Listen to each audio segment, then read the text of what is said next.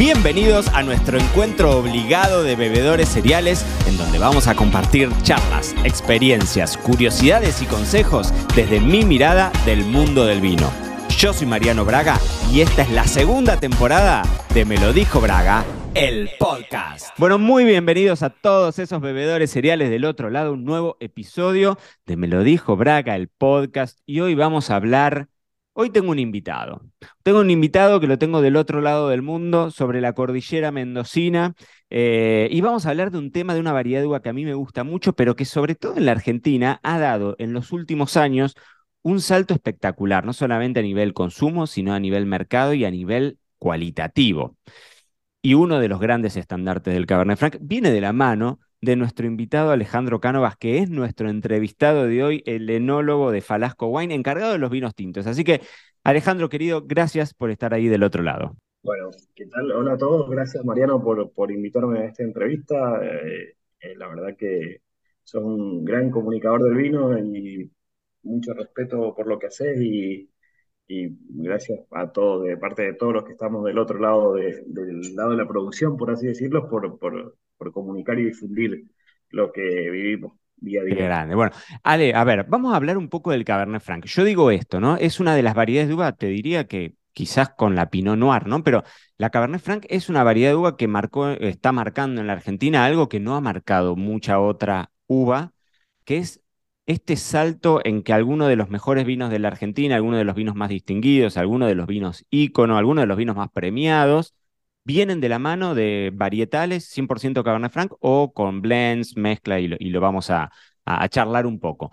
Contame un poco primero que nada tu visión, después vamos a hablar del futuro, pero contame un poco tu visión y tu experiencia con la Cabernet Franc. Contame si te gusta la Cabernet Franc, no solamente tomarla, sino elaborarla, y contame un poco tu experiencia, tu vínculo con la uva.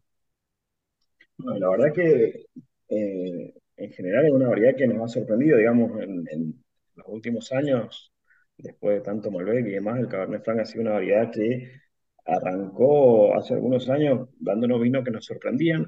Tiene algunas cosas que es una variedad que, que no es tan constante en la producción de vino de calidad y no tiene una, hasta ahora por lo menos yo no encuentro una lógica de cuál sería, pero el mismo viñedo, eh, años cosechas diferentes, no te asegura que te va a el mismo vino, digamos, por así decirlo, como, o, la diferencia entre, entre cosechas es muy marcada. Eh, de la parte de producción vitícola tiene algunas explicaciones, que tiene una hoja basal un poco más grande, entonces produce algo de sombreamiento en la época de diferenciación de yemas y demás, pero bueno, tiene, tiene esa cosa que, que pasa que a veces tiene lo que se llama una variabilidad intercosecha, eh, que nos da un desafío eh, extra a la hora de, de, proyectar y hacer vinos con este varietal.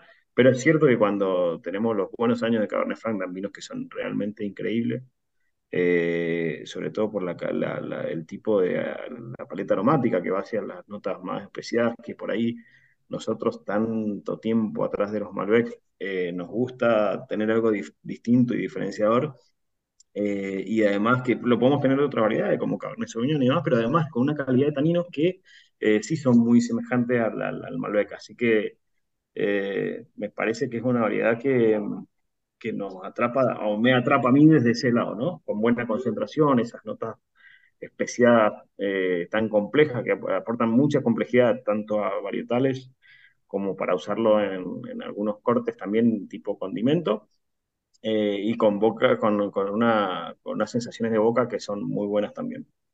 Sabes que tenía una pregunta para hacerte, que era que, mm, que, yo tengo mi respuesta y me parece que vos me acabas de dar la respuesta a la pregunta que yo te voy a hacer, porque te iba a preguntar cuál crees vos que es, eh, así como del Malbec siempre, digamos, se valora esto de que es un gran comodín a la hora de, llevarlo a la mesa y es un vino que se adapta bien a distintas zonas dentro de la Argentina y demás. Con el Cabernet Franc, hoy te pasa que hay muchos que mm, de esos mismos que son fanáticos del Malbec y te dicen yo no tomo nada más que Malbec, con el Cabernet Franc te pasa también lo mismo, ¿no? ¿Por qué crees vos que hay, o sea, a nivel ya no tanto de elaboración, sino a nivel consumo o a nivel de vino terminado? Vos me decías esto de, de, las notas especiadas, de la concentración, de la estructura de tanino. ¿Qué crees que hace que el Cabernet Franc sea hoy una de las variedades de moda en Argentina? Yo creo que es eso, salir del perfil de frutado, de fruta madura del Malbec, a un perfil aromático que va totalmente en otro sentido, desde lo especiado, esas especies medio ahumadas, maduras, eh, a veces algo de, notas de humo. Eh, creo que, va para el otro lado del Malbec y es lo que me parece que a mí me atrapa, sentir sensaciones diferentes como consumidor, ¿no? A lo que siempre estás acostumbrado a darle Malbec, Malbec, Malbec.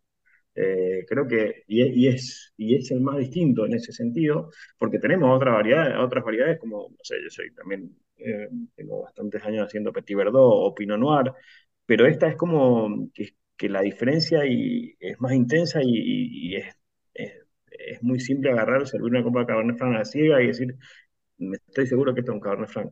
Creo que eso también nos atrapa mucho y además es un vino que da mucha, mucho placer en, tomarlo y, creo que va por ahí un poco el tema. Ale, y tu experiencia como, como enólogo, recién me hablabas de esto de, del Cabernet Franc cuando juega de coequiper con otros, ¿no? O sea, a, nivel blends. ¿Cómo lo ves vos? Siempre o en algún momento viste esto Malbec, o sea, un vino de 95% Malbec y le ponemos un 5% de Cabernet Franc y hace eh, en la alta gama, ¿no? Durante un tiempo se vio bastante esto en la Argentina. ¿Cómo lo ves vos, el Cabernet Franc en varietal versus el, eh, en un blend? ¿Qué le puede aportar y cómo, lo, cómo eh, desde la enología lo, lo podés encarar? creo que va un poco por el mismo lugar, ¿no? Sí, sobre todo con, con nuestro varietal insignia Malbec.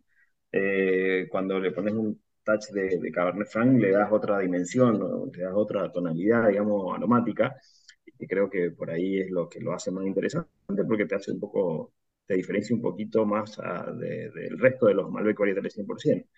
Ah, igualmente estamos, estamos hablando un poquito más sobre todo de Mendoza, eh, pero también eh, vos sabés que hay unos Malbec eh, en el norte, Salta y demás, que, que tienen ese toque como si hubiesen tenido algo de Cabernet Franc, pero es natural del, de la zona y en Malbec allá. Entonces, creo que eh, está bueno eh, tener esa, esa diferenciación en, en, Malbec, en, eh, darle otra, otra, otra tonalidad aromática, ¿no? Como lo llamo yo, del lado de lo especiado y creo que, que ayuda mucho para, para diferenciarse también. Claro.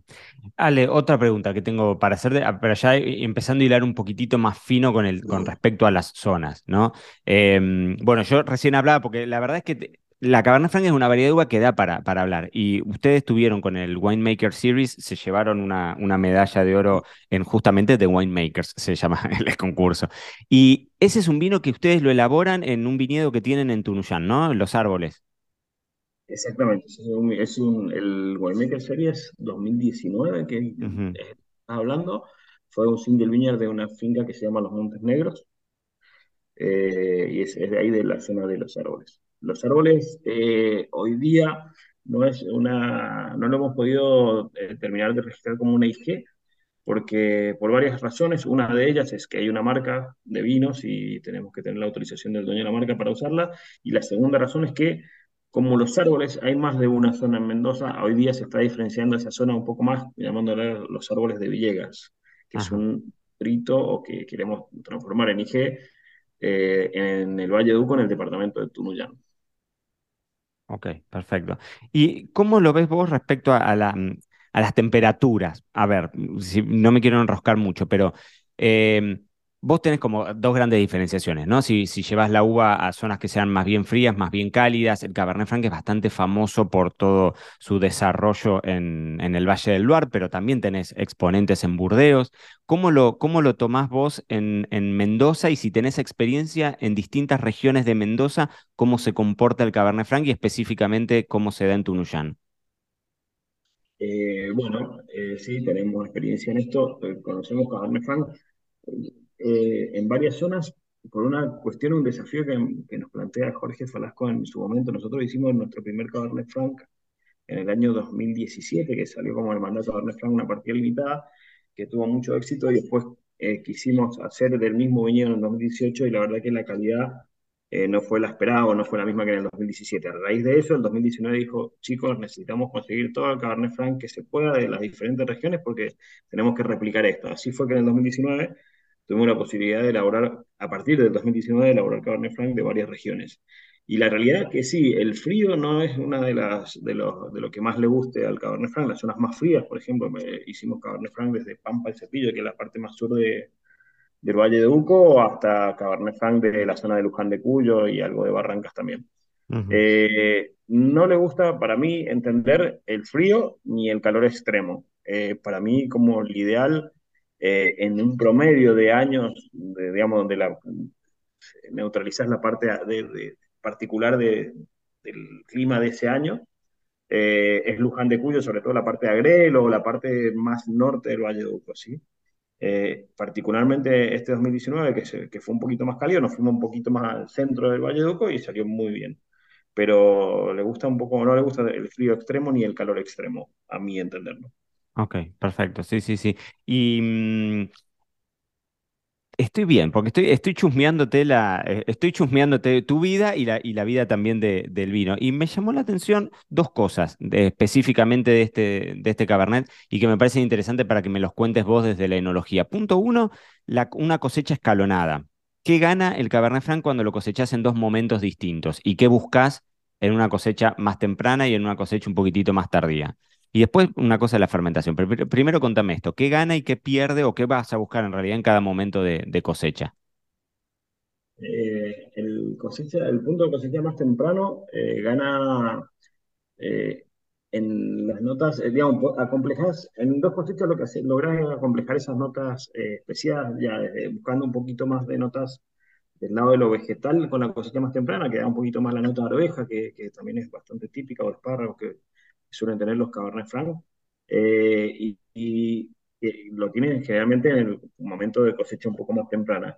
Y en la cosecha más tardía, lo principal, más allá de que esas notas de arveja se, se disminuye bastante y aparecen un poco más las notas ahumadas o cafetosas, suelen aparecer también, Ujú. eh, eh, gana mucho en el volumen de boca, ¿no? Por solamente, eh, primero por la madurez fenólica de- en sí y segundo por la- el nivel de alcohol un poquito más alto. Eso, eso más o menos es la explicación de, de estas dos cosechas, ¿no? Porque si hiciéramos todo en la cosecha más madura, eh, perderíamos un poco esa complejidad aromática y especiada que, que da al, al unir estas dos partes, la parte más vegetal con la parte más eh, madura, ¿no? Ale, ¿y cómo manejas eso, por ejemplo, en una añada como este año, que justo antes de, entrar a grabar estábamos charlando, la añada 2023 fue un desafío para toda la Argentina? ¿Cómo manejas eso en un año que sea más complejo, que quizás estamos terminando marzo y ya estamos con la mayor parte de la uva o casi todo cosechado, cuando en otros años quizás hasta fines de abril lo podíamos extender? ¿Cómo, cómo manejas eso? Puntualmente, eh, Cabernet Franc este año eh, tengo cuatro versiones de Cabernet Franc. La cosecha fue prácticamente una sola. Eh, dividimos por las parcelas. Hay una parcela que era un poquito más sombría, más productiva, con otra que estaba un poquito más flaca, como llamamos nosotros, con, con un poquito menos de, de- de hojas y, y más equilibrada. Eh, ahí hicimos la primera separación. Eh, se cosechó todo en en dos días. Y después lo que hicimos un poco, porque la parte de la cosecha que estaba un poquito más eh, boscosa, que nos daba un alcohol potencial un poquito más bajo, lo cortamos, hicimos una cofermentación con Cabernet Sauvignon y Malbec, eh, que tenían mayor madurez eh, alcohólica sobre todo. Entonces ahí tenemos eh, esas cuatro opciones que están todavía fermentando o, en maceración y la verdad que tenemos cuatro cosas muy distintas y muy locas. Eh, la que está solo con la parte de cosecha que viene la parte más boscosa nos da, nos ha dado toda la parte vegetal y eso que tenemos de la cosecha más temprana. Y en las otras tenemos el resto, ¿no? La asociación con, con Cabernet Sauvignon y con Malbec de mayor eh, eh, tenor alcohólico nos da toda la parte de volumen y de complejidad. Así que creo que vamos a tener cómo hacer un buen corte, lo que sí seguramente no vamos a tener un, un 100% Cabernet Franc para llegar a Winemaker Series, pero, pero lo vamos a poder eh, replicar este año gracias a esa, esa mm, posibilidad que tuvimos de hacer estas cofermentaciones. Y la cintura enológica, ¿no? Porque yo siempre que, que los escucho digo, bueno, claro, obviamente uno tiene que ir adaptándose a lo que la naturaleza te va dando cada año, ¿no? Eh, y en casos, bueno, como el de este año, que fue un año bastante desafiante y particular. Lo último que te quiero preguntar, ¿qué es el sistema air mixing en el momento de la fermentación? ¿Qué es lo que hacen con, con el Cabernet Franc puntualmente? con este Cabernet Franc, 2019, ya en el 2000, ahora estamos, cambiamos un poquito, 2019, entonces te cuento un poquito la historia de la bodega. Yo llego a la bodega en el año 2018, fue mi primer vendimia en, en Falasco. Eh, y teníamos una bodega, mm, eh, te diría que para mí, no sé, por ahí, hace, uno se mete un poco en su, en su, en su bodega, pero en ese momento que llegué afuera, la bodega con más tecnología que conocía en la Argentina. Eh, pero eh, por ahí enfocada todavía a em, producción de vinos de gama, de gama media. Yo llego a la, contratado para hacer vinos de alta gama, vinos tintos de alta gama, y me encontré con un, una bodega muy equipada, pero por ahí con eh, mucha tecnología y, no tanto del manejo el respeto por el viñedo, por, por, eh, tratar de mantener la identidad desde el origen, ¿no? Eh, entonces teníamos tanques grandes que a veces era difícil de, poder vinificar por separado una parcela y a veces era difícil vinificar por separado un productor y más difícil una parcela. Pero bueno, en este, en este año este viñedo puntualmente es un viñedo grande, los Montes Negros, que, tuvimos la posibilidad de separarlo y lo vinificamos con una tecnología, creo que es italo-francesa, de vinificación por sistema de mixing, que lo que hace es, eh, en el momento de la fermentación, en vez de hacer los tradicionales remontajes con bombas y pisoneos, es un sistema automático que usa aire, aire comprimido con calidad alimentaria para hacer ese movimiento. Lo que hace es inyectar una burbuja, una gran burbuja en la parte de abajo del tanque, y eso hace que el sombrero que se ha formado arriba eh, sea disgregado y lo da vuelta literalmente al sombrero eh, para poder lograr la extracción. es, bastante... Eh, vos podés manejarlo a la intensidad, esto, todo esto se maneja directamente con el software, ¿no? Eso te iba a decir, pero esa, burbuja la, la creás desde el, obviamente, desde el mismo interior del tanque.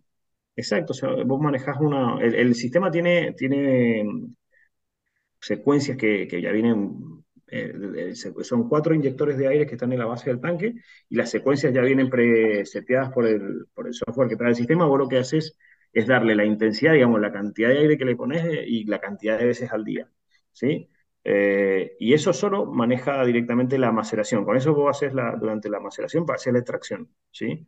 Eh, es muy bueno ese sistema, eh, inclusive fue eh, una charla con Jorge que yo lo conocía de otro lado, dije, en estos tanques va a ser lo mejor para poder manejar en unos tanques troncocónicos, que se generan sombreros muy altos y muy difícil de manejar una buena extracción con remontajes, por eso decidimos instalar esta tecnología, y la verdad que nos sorprendió porque de la línea Falasco tenemos dos o tres vinos muy arriba que elaborado con este sistema. Pero bueno, después con el afán de, buscar un poco el origen y separar la parcela y demás, hicimos una bodega nueva que tiene 115 piletas de concreto que van desde los 10 a 15 mil litros, que es ahí donde hoy día elaboramos todos estos vinos.